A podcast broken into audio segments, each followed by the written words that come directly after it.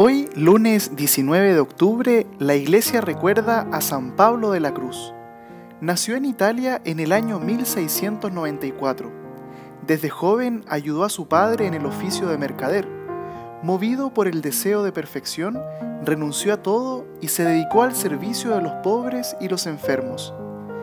Ya ordenado sacerdote, fundó una congregación que tenía como objetivo predicar la pasión de Jesucristo Estando en retiro en el desierto, junto a algunos de quienes lo seguían en los inicios de esta obra, se dedicó a redactar las reglas de su nueva congregación. Murió en el año 1775.